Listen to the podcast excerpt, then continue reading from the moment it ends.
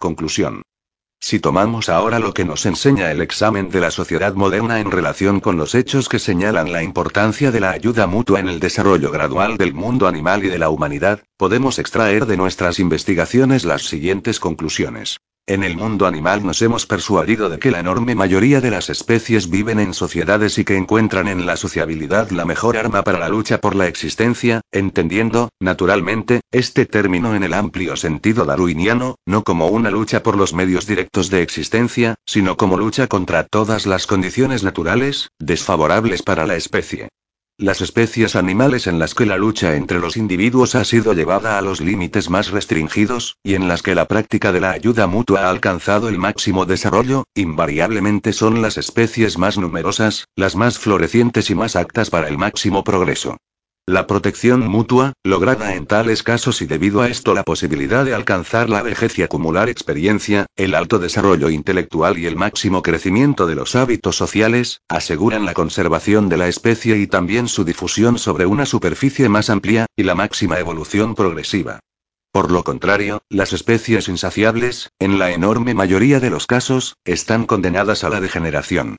Pasando luego al hombre, lo hemos visto viviendo en clanes y tribus, ya en la aurora de la edad paleolítica. Hemos visto también una serie de instituciones y costumbres sociales formadas dentro del clan ya en el grado más bajo de desarrollo de los salvajes. Y hemos hallado que los más antiguos hábitos y costumbres tribales dieron a la humanidad, en embrión, todas aquellas instituciones que más tarde actuaron como los elementos impulsores más importantes del máximo progreso. Del régimen tribal de los salvajes nació la comuna aldeana de los bárbaros, y un nuevo círculo aún más amplio de hábitos, costumbres e instituciones sociales, una parte de los cuales subsistieron hasta nuestra época, se desarrolló a la sombra de la posesión común de una tierra dada y bajo la protección de la jurisdicción de la Asamblea Comunal Aldeana en federaciones de aldeas pertenecientes, o que se suponían pertenecer a una tribu y que se defendían de los enemigos con las fuerzas comunes. Cuando las nuevas necesidades incitaron a los hombres a dar un nuevo paso en su desarrollo, formaron el derecho popular de las ciudades libres, que constituían una doble red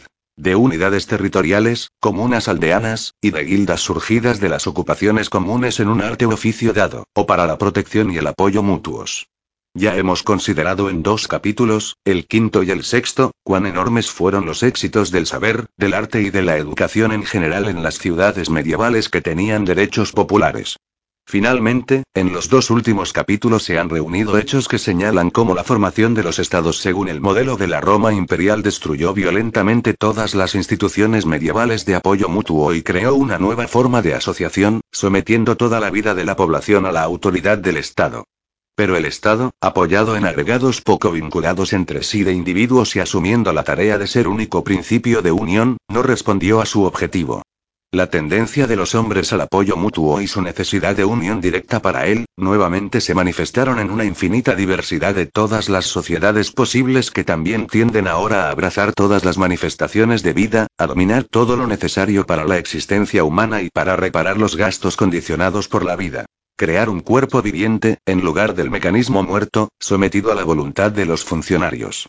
Probablemente se nos observará que la ayuda mutua, a pesar de constituir una de las grandes fuerzas activas de la evolución, es decir, del desarrollo progresivo de la humanidad, es solo una de las diferentes formas de las relaciones de los hombres entre sí. Junto con esta corriente, por poderosa que fuera, existe y siempre existió, otra corriente la de autoafirmación del individuo, no solo en sus esfuerzos por alcanzar la superioridad personal o de casta en la relación económica, política y espiritual, sino también en una actividad que es más importante a pesar de ser menos potable. Romper los lazos que siempre tienden a la cristalización y petrificación, que imponen sobre el individuo el clan, la comuna aldeana, la ciudad o el Estado. En otras palabras, en la sociedad humana, la autoafirmación de la personalidad también constituye un elemento de progreso. Es evidente que ningún esquema del desarrollo de la humanidad puede pretender ser completo si no se considera estas dos corrientes dominantes. Pero el caso es que la autoafirmación de la personalidad o grupos de personalidades, su lucha por la superioridad y los conflictos y la lucha que se derivan de ella fueron, ya en épocas inmemoriales, analizados, descritos y glorificados. En realidad, hasta la época actual solo esta corriente ha gozado de la atención de los poetas épicos, cronistas, historiadores y sociólogos. La historia, como ha sido escrita hasta ahora, es casi íntegramente la descripción de los métodos y medios con cuya ayuda la teocracia, el poder militar, la monarquía política y más tarde las clases pudientes establecieron y conservaron su gobierno. La lucha entre estas fuerzas constituye, en realidad, la esencia de la historia.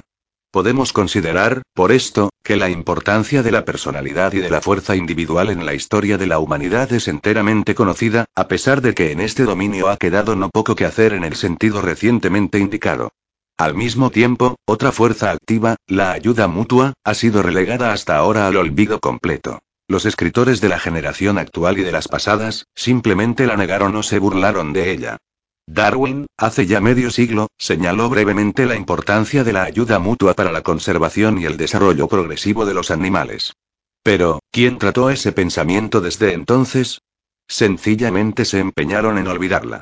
Debido a esto, fue necesario, antes que nada, establecer el papel enorme que desempeña la ayuda mutua tanto en el desarrollo del mundo animal como de las sociedades humanas. Solo después que esta importancia sea plenamente reconocida será posible comparar la influencia de una y otra fuerza, la social y la individual. Evidentemente, es imposible efectuar, con un método más o menos estadístico, siquiera una apreciación grosera de su importancia relativa. Cualquier guerra, como todos sabemos, puede producir, ya sea directamente o bien por sus consecuencias, más daños que beneficios, puede producir centenares de años de acción, libres de obstáculos, del principio de ayuda mutua. Pero cuando vemos que en el mundo animal el desarrollo progresivo y la ayuda mutua van de la mano, y la guerra interna en el seno de una especie, por lo contrario, va acompañada por el desarrollo progresivo, es decir, la decadencia de la especie. Cuando observamos que para el hombre hasta el éxito en la lucha y la guerra es proporcional al desarrollo de la ayuda mutua en cada una de las dos partes en lucha, sean estas naciones, ciudades, tribus o solamente partidos, y que en el proceso de desarrollo de la guerra misma, en cuanto puede cooperar en este sentido, se somete a los objetivos finales del progreso de la ayuda mutua dentro de la nación, ciudad o tribu, por todas estas observaciones ya tenemos una idea de la influencia predominante de la ayuda mutua como factor de progreso. Pero vemos también que la práctica de la ayuda mutua y su desarrollo subsiguiente crearon condiciones mismas de la vida social, sin las cuales el hombre nunca hubiera podido desarrollar sus oficios y artes, su ciencia, su inteligencia, su espíritu creador. Y vemos que los períodos en que los hábitos y costumbres que tienen por objeto la ayuda mutua alcanzaron su elevado desarrollo, siempre fueron períodos del más grande progreso en el campo de las artes, la industria y la ciencia. Realmente, el estudio de la vida interior de las ciudades de la antigua Grecia, y luego de las ciudades medievales, revela el hecho de que precisamente la combinación de la ayuda mutua, como se practicaba dentro de la guilda, de la comuna o el clan griego, con la amplia iniciativa permitida al individuo y al grupo en virtud del principio federativo, precisamente esta combinación, decíamos, dio a la humanidad los dos grandes períodos de su historia. El período de las ciudades de la antigua Grecia y el período de las ciudades de la Edad Media. Mientras que la destrucción de las instituciones y costumbres de ayuda mutua, realizadas durante los períodos estatales de la historia que siguieron, corresponden ambos casos a las épocas de rápida decadencia. Probablemente se nos replicará, sin embargo, haciendo mención del súbito progreso industrial que se realizó en el siglo XIX, y que corrientemente se atribuye al triunfo del individualismo y de la competencia. No obstante, este progreso, fuera de toda duda, tiene un origen incomparablemente más profundo.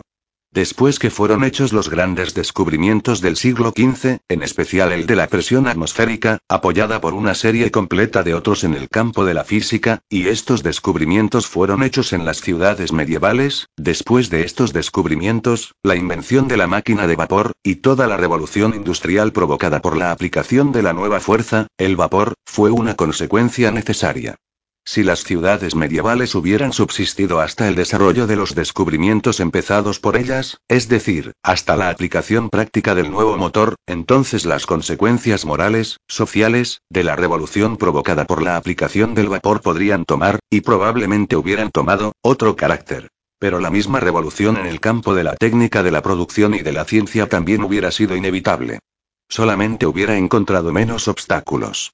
Queda sin respuesta el interrogante. ¿No fue acaso retardada la aparición de la máquina de vapor y también la revolución que le siguió luego en el campo de las artes, por la decadencia general de los oficios que siguió a la destrucción de las ciudades libres y que se notó especialmente en la primera mitad del siglo XVIII? Considerando la rapidez asombrosa del progreso industrial en el período que se extiende desde el siglo XII hasta el siglo XV, en el tejido, en el trabajo de metales, en la arquitectura, en la navegación, y reflexionando sobre los descubrimientos científicos a los cuales condujo este progreso industrial a fines del siglo XIX, tenemos derecho a formularnos esta pregunta. ¿No se retrasó la humanidad en la utilización de todas estas conquistas científicas cuando empezó en Europa la decadencia general en el campo de las artes y de la industria, después de la caída de la civilización medieval? Naturalmente, la desaparición de los artistas artesanos, como los que produjeron Florencia, Nuremberg y muchas otras ciudades, la decadencia de las grandes ciudades y la interrupción de las relaciones entre ellas no podían favorecer la revolución industrial. Realmente sabemos, por ejemplo, que James Watt, el inventor de la máquina de vapor moderna, empleó alrededor de 12 años de su vida para hacer su invento prácticamente utilizable, puesto que no pudo hallar, en el siglo XVIII, aquellos ayudantes que hubiera hallado fácilmente en la Florencia, Nuremberg o brujas de la Edad Media. Es decir, artesanos capacitados para realizar su invento en el metal y darle la terminación y finura artística que son necesarias para la máquina de vapor que trabaja con exactitud. De tal modo, atribuir el progreso industrial del siglo XV, a la guerra de todos contra uno significa juzgar como aquel que sin saber las verdaderas causas de la lluvia la atribuye a la ofrenda hecha por el hombre al ídolo de arcilla. Para el progreso industrial, lo mismo que para cualquier otra conquista en el campo de la naturaleza, la ayuda mutua y las relaciones estrechas sin duda fueron siempre más ventajosas que la lucha mutua. Sin embargo, la gran importancia del principio de ayuda mutua aparece principalmente en el campo de la ética, o estudio de la moral. Que la ayuda mutua es la base de todas nuestras concepciones éticas, es cosa bastante evidente.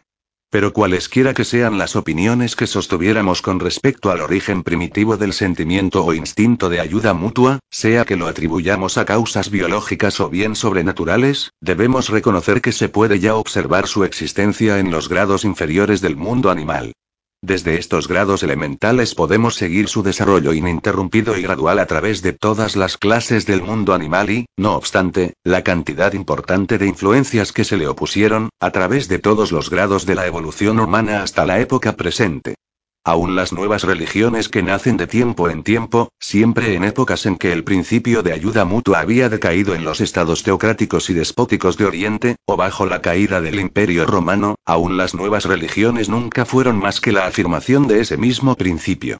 Hallaron sus primeros continuadores en las capas humildes, inferiores, oprimidas de la sociedad, donde el principio de la ayuda mutua era la base necesaria de la vida cotidiana y las nuevas formas de unión que fueron introducidas en las antiguas comunas budistas y cristianas, en las comunas de los hermanos moravos, etc., adquirieron el carácter de retorno a las mejores formas de ayuda mutua que de practicaban en el primitivo período tribal.